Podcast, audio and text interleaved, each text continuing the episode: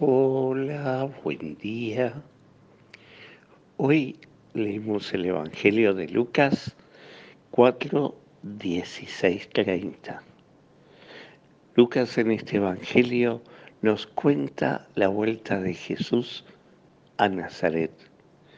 Nazaret había sido el pueblo de la infancia y de la adolescencia de Jesús. Lo conocían era el hijo del carpintero, el hijo de María y de José, como yo siempre digo, que suele pasar en los pueblos.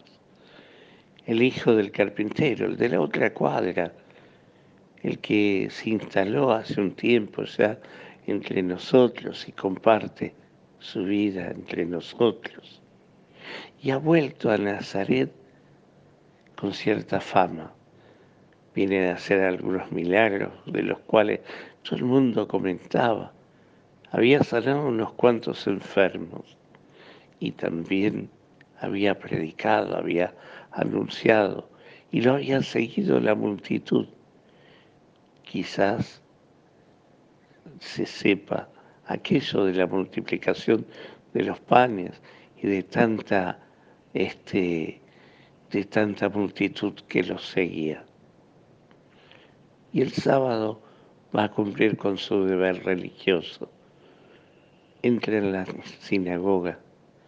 En el culto sinagogal, eh, quien viene de afuera, quien es un, quien está de paso, se lo invita siempre a que tome la palabra, que lea la palabra en nombre de toda la comunidad.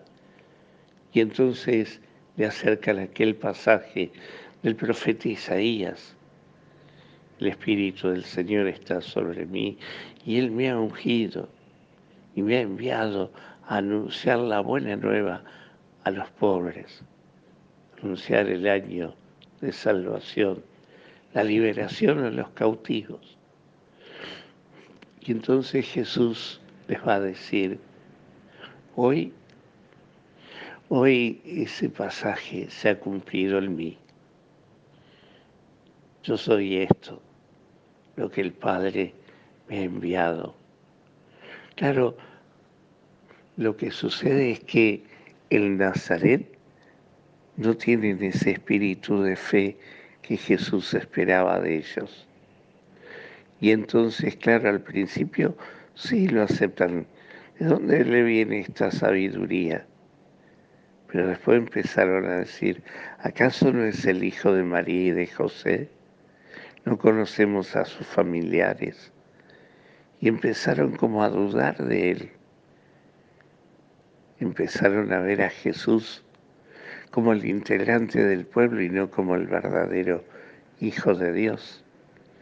Y entonces Jesús les cuenta cómo en el Antiguo Testamento Muchas manifestaciones de Dios no fueron solo al pueblo de Israel, sino fueron fuera del pueblo de Israel, en donde había personas que tenían mucha fe y que creían muchísimo en Dios y no eran parte del pueblo de Israel. Y entonces, claro, los religiosos de la época de Jesús esto ya no lo toleraron no lo toleraron por la falta de fe de ellos. No lo toleraron porque sus ojos no les dejaban ver más allá que del hijo del carpintero. No podían ver al Hijo de Dios.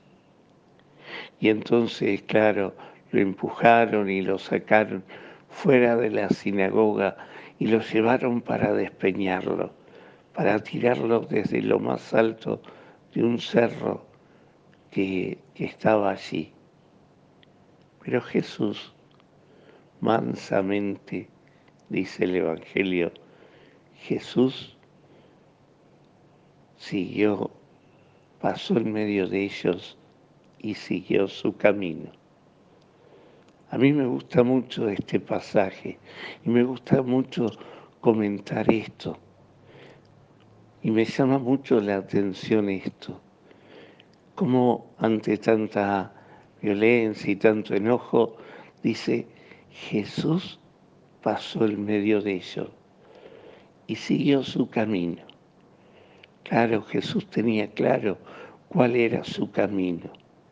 Su camino era la entrega en la cruz y pasa el medio de ellos y sigue su camino porque él tiene una relación grande con el Padre, aunque sea un profeta despreciado en su pueblo, y siguió su camino.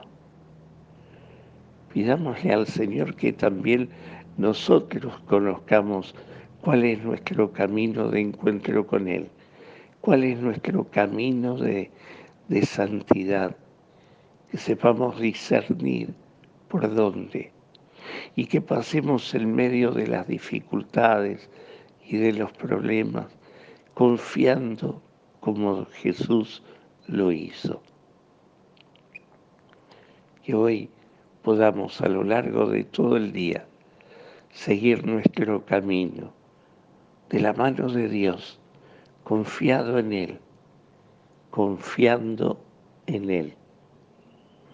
Que hoy el Señor te conceda un maravilloso día, te llene de su gracia, te dé su paz y te haga descubrir cuál es tu camino para crecer en la vida de la fe y seguirlo como Dios quiere que sea. Que el Señor hoy te conceda un maravilloso día, te colme de su bendición y te dé su paz en el nombre del Padre, del Hijo y del Espíritu Santo. Amén.